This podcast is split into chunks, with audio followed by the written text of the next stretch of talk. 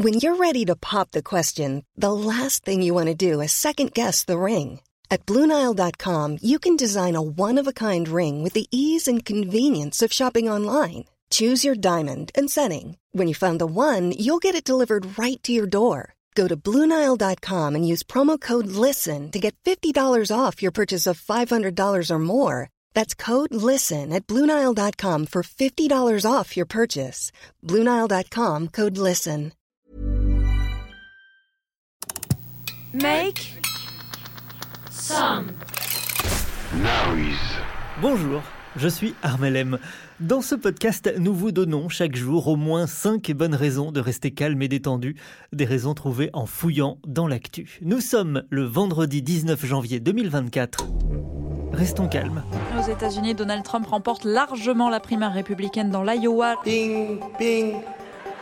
I love it. L'ancien président américain consolide son statut de grand favori avant la présidentielle de novembre. Bing, bing, bing. You press a button. Bing, bing. They all hand you checks. Bing, bing, bing, bing. Selon les premières estimations, Donald Trump remporte plus de 50% des voix. Bing, bong. Bing, bing, bing. Bing, bing, bing. Bing, bing, bing, bing, bing. Bing, bing, bing. Restons calmes. Dans chaque épisode, au moins 5 bonnes raisons de rester calme et détendu en fouillant dans l'actu. Restons calmes, c'est un podcast quotidien et une promesse, celle de vous apporter chaque jour au moins 5 bonnes nouvelles. Alors c'est pas simple tous les jours, mais en cherchant bien, on y arrive. Bonne nouvelle, euh, j'ai apporté de la galette euh, au bureau aujourd'hui, Agathe. C'est la meilleure nouvelle de la journée, voire de la semaine. Comme quoi parfois c'est pas bien compliqué. Au sommaire de ce nouvel épisode, des trésors trouvés dans une cave, des boîtes aux lettres à taille humaine, des voitures électriques qui détrônent le diesel, et d'autres bonnes nouvelles avec notre invitée, Charlène Descolonges, hydrologue et autrice d'un petit livre très utile sur l'eau douce. L'eau, une ressource qui devient rare par endroits, en Occitanie par exemple, qui déborde à d'autres endroits, dans les Hauts-de-France par exemple. On parlera des causes de ces dérèglements, mais aussi des bonnes nouvelles dans le domaine de l'eau. Trouver, on en trouvera sûrement une ou deux tout au fond du seau. Agathe Lévesque, porte-parole de la génération énervée. C'est moi-même. Bonjour Armel. Alors quoi de quoi d'énervant aujourd'hui? Oh, beaucoup de choses, beaucoup de choses, mais j'ai quand même trouvé quelque chose en particulier dont je vais te parler très vite. Restons calmes. Un podcast à respirer profondément chaque matin dès 7h. Allez, sans attendre, en bref, quelques bonnes nouvelles. Bonne nouvelle. C'est bon, on les a retrouvées. Deux œuvres de Picasso et de Chagall ont été retrouvées dans un sous-sol de la ville d'Anvers, en Belgique, 14 ans après leur vol en Israël. Il s'agit des tableaux tête de Pablo Picasso et L'homme en prière de Marc Chagall, dérobés à un collectionneur en 2010.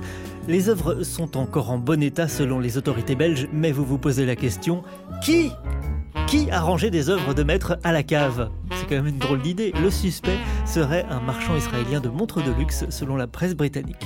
Bonne nouvelle. La Poste teste les cabines d'essayage. Vous achetez souvent des vêtements en ligne, pourquoi ne pas les essayer directement à la Poste en allant chercher le colis C'est possible.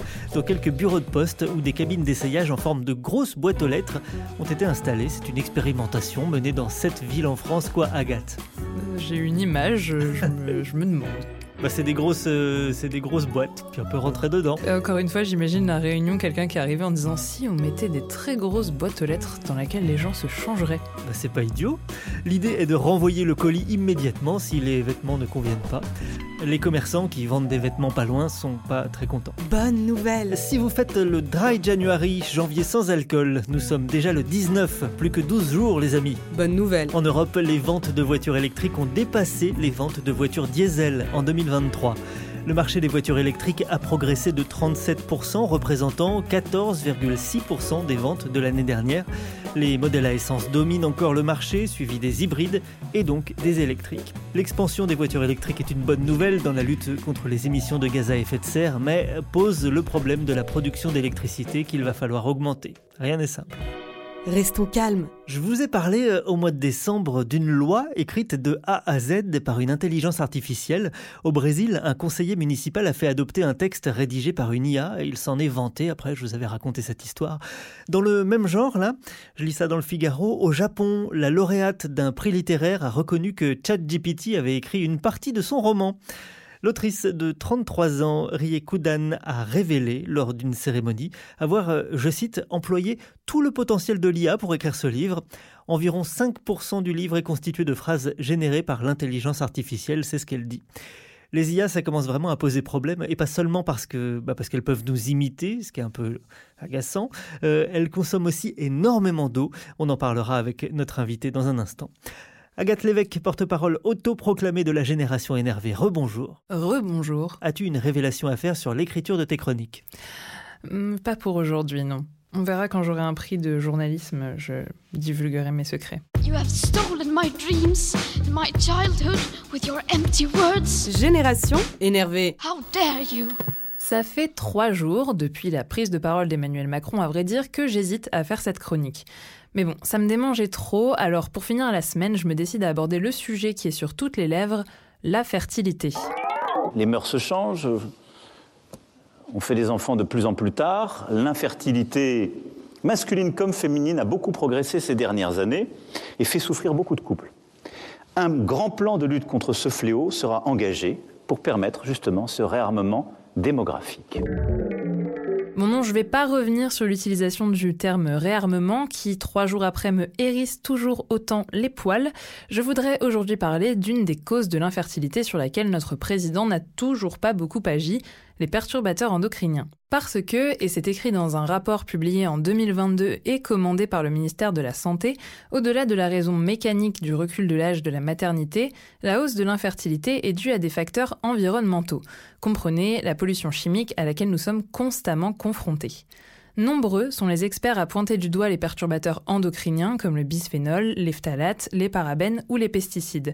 Ces substances sont présentes dans de nombreux produits courants et il a été prouvé qu'elles sont responsables de la dégradation du système endocrinien. Le système endocrinien, c'est l'ensemble des glandes du corps humain qui sécrètent des hormones indispensables au bon développement et au fonctionnement du corps. Et quand ce système ne fonctionne pas correctement, les impacts sur la santé reproductive sont nombreux, comme par exemple des problèmes de qualité de sperme, une puberté précoce, de l'endométriose ou du surpoids, ou même plusieurs choses en même temps. Dans le rapport, des études citées indiquent un déclin significatif de la qualité du sperme chez les hommes des pays industrialisés entre 1973 et 2011, attribué en partie à l'exposition à des produits chimiques. Mais malgré ces constats, les actions des pouvoirs publics restent limitées. Les recommandations et propositions du rapport n'ont pas été prises en compte ni mises en œuvre. Au niveau national, les mesures sont peu efficaces et au niveau européen, eh ben, on roule à l'envers au niveau de l'utilisation des produits chimiques polluants, comme on avait pu le voir avec la réautorisation du glyphosate dont j'avais parlé il y a quelque temps dans cette chronique. Le nombre d'individus touchés par l'infertilité en France ne cesse d'augmenter et atteint maintenant près de 3,3 millions de personnes. C'est un problème de santé publique avant tout, sur lequel les militants réclament d'une part une meilleure éducation et d'autre part des normes plus strictes sur les perturbateurs endocriniens. L'idée d'un grand plan de fertilité n'est donc pas mauvaise, mais reste à voir si on y abordera les vraies causes ou si on pointera juste du doigt les femmes qui font des enfants plus tard parce qu'elles veulent faire des études et avoir une carrière. Génération énervée. Merci Agathe. Euh, petite question euh, qui n'a rien à voir. Qu'est-ce que tu penses de l'eau en général? L'eau, j'aime bien, dans 20-30 ans, il n'y en aura plus. Une belle phrase de, de Jean-Claude Van Damme, c'est vrai. J'adore l'eau. Dans 20-30 ans, il n'y en aura plus. Allez, restons calmes. Notre invité, dans un instant.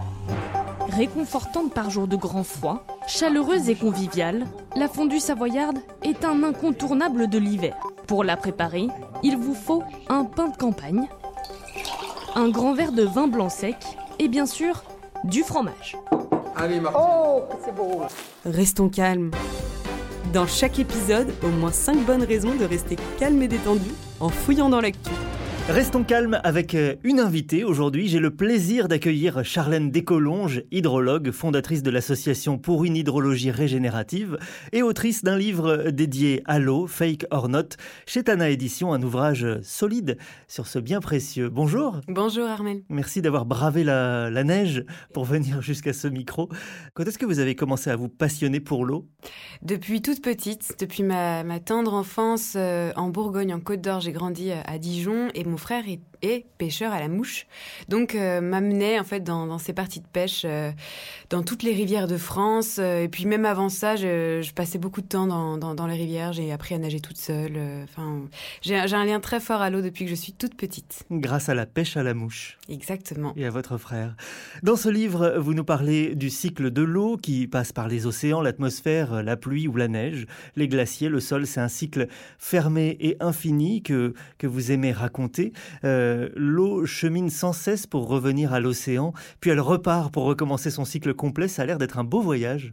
Ça a l'air magnifique, hein, dit comme ça, sauf que ce schéma n'existe pas. Euh, on est en complète interaction avec ce grand cycle, si bien que depuis euh, une centaine d'années au moins, on a complètement perturbé ce, ce cycle de l'eau par nos activités et ce à, à tous les niveaux. Ce cycle n'existe plus alors? Il n'existe plus. Il existe euh, encore dans de rares euh, régions euh, dans, du monde où, où l'homme n'est pas.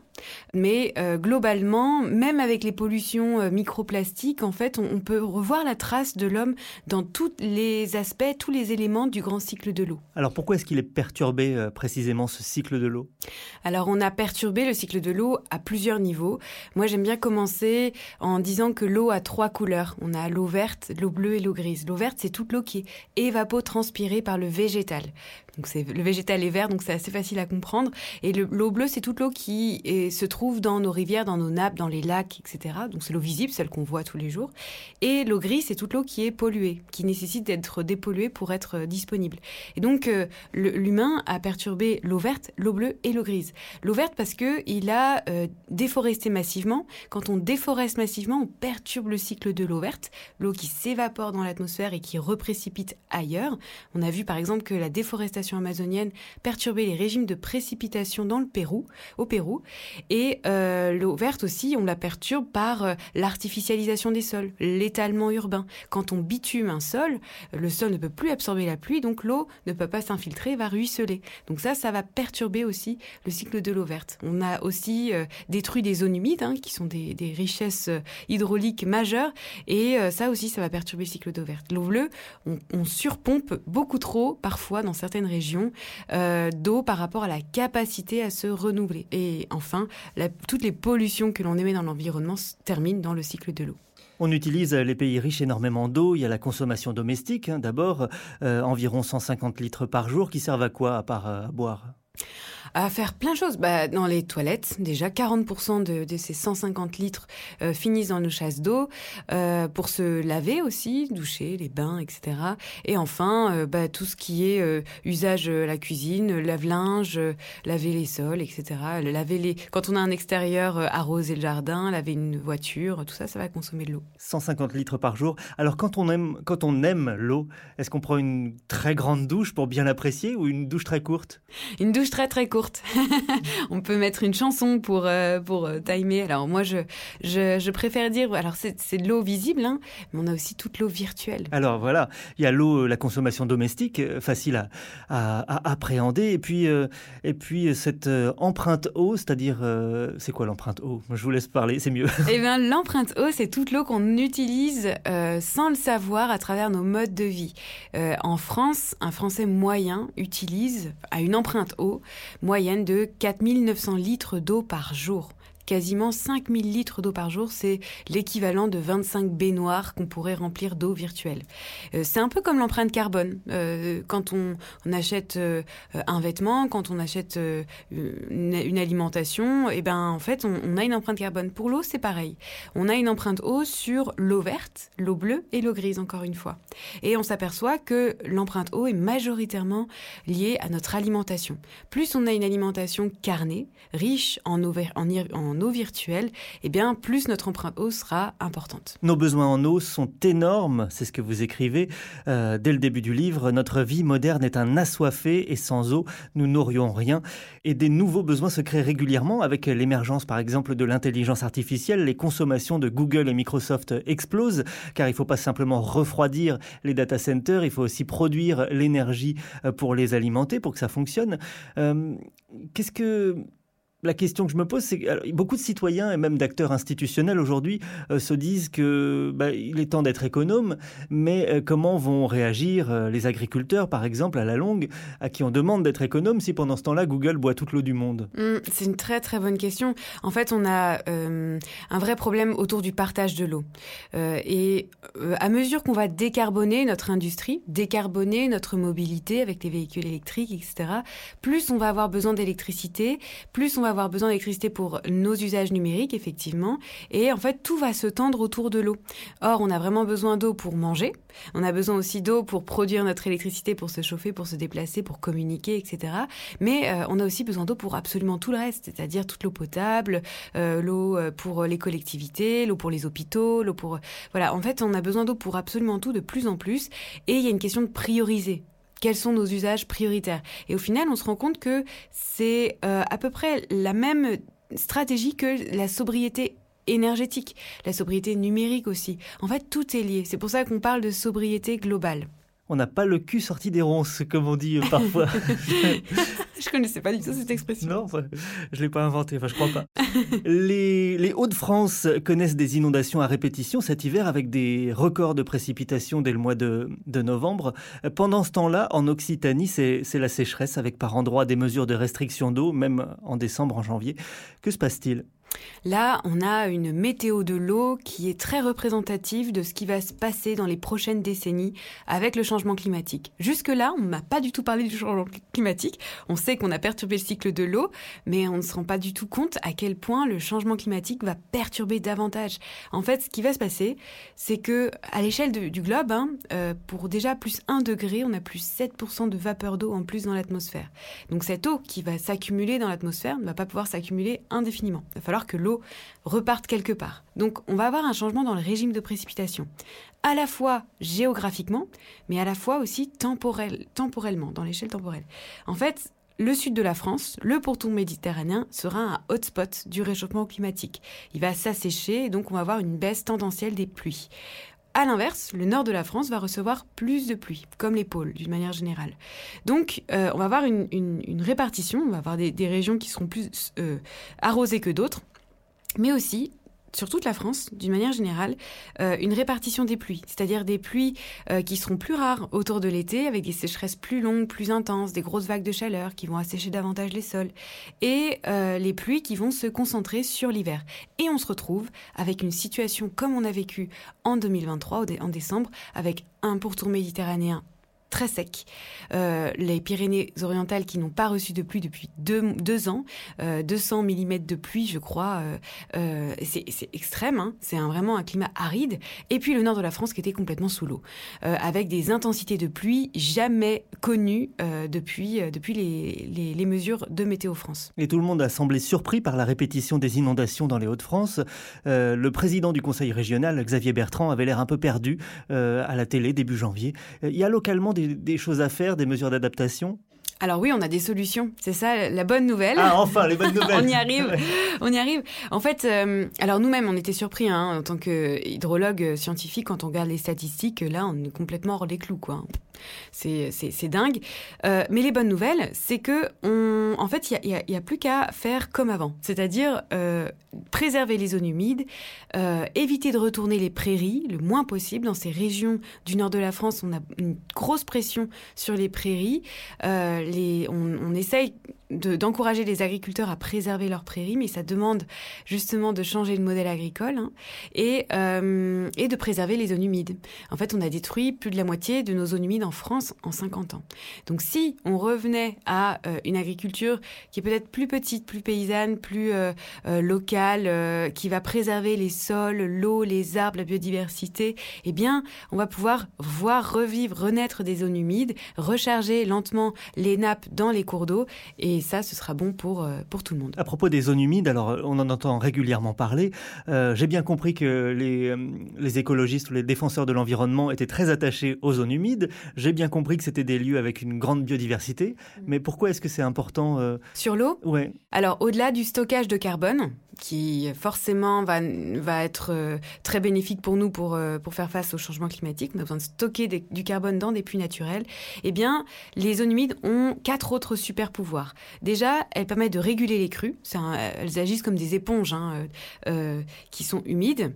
Alors, faites le test chez vous avec une éponge. Quand vous partez chez vous pendant 2-3 semaines, quand vous revenez, l'éponge est très sèche. Le temps que vous, la, que vous remettiez de l'eau, euh, l'eau qui va couler va ruisseler.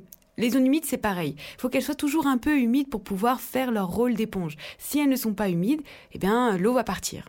Donc, faut préserver et réhydrater nos zones humides. Comme ça, elles auront leur rôle d'éponge. En temps de sécheresse, elles vont restituer de l'eau. Elles sont toujours humides.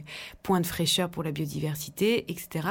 Et aussi, super important, elles épurent naturellement l'eau. Si on pouvait rémunérer les zones humides pour leur rôle épuratoire, on devrait les rémunérer jusqu'à 2000 euros par hectare.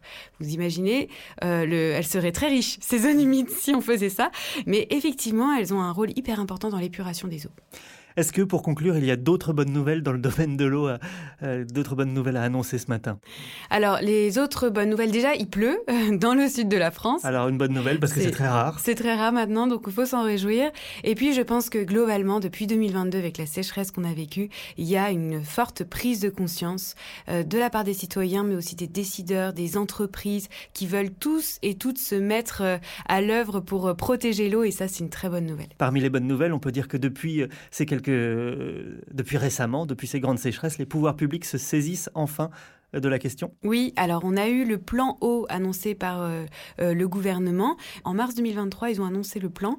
Et euh, de là, l'ensemble des pouvoirs publics, que ce soit l'État ou les collectivités, ont mis beaucoup d'argent sur la table à travers des appels à projets très innovants. À la fois l'innovation technologique qui va permettre de faire des économies à grande échelle, mais aussi la préservation des milieux aquatiques, des rivières et des zones humides. Fake or not chez Tana Édition pour tout comprendre au cycle de l'eau et bien plus encore. Eh ben c'est disponible un peu partout. Merci beaucoup Charlène Descolonges. Merci à vous. À bientôt. À bientôt. Voilà, c'est bientôt la fin de cet épisode. L'actualité est déprimante, mais en cherchant bien, on trouve de petites choses positives. Face aux sécheresses à répétition, il y a une prise de conscience de la part des citoyens, des décideurs, des entreprises qui s'intéressent désormais à la question de l'eau. Pour s'adapter, il n'y a plus qu'à faire comme avant, préserver les zones humides et les prairies par exemple. En Europe, on vend plus de voitures électriques que de voitures diesel. Deux œuvres de Picasso et Chagall ont été retrouvées dans une cave. On peut se mettre en slip à la poste, en tout cas celles qui sont équipées de cabines d'essayage. Voilà ce qu'on a trouvé aujourd'hui. Je vous souhaite un très bon week-end. On se retrouve lundi pour d'autres infos détentes, en compagnie, comme toujours, d'une belle équipe très calme. Vous avez aimé cet épisode? N'hésitez pas à le noter, le partager, le commenter et à revenir lundi.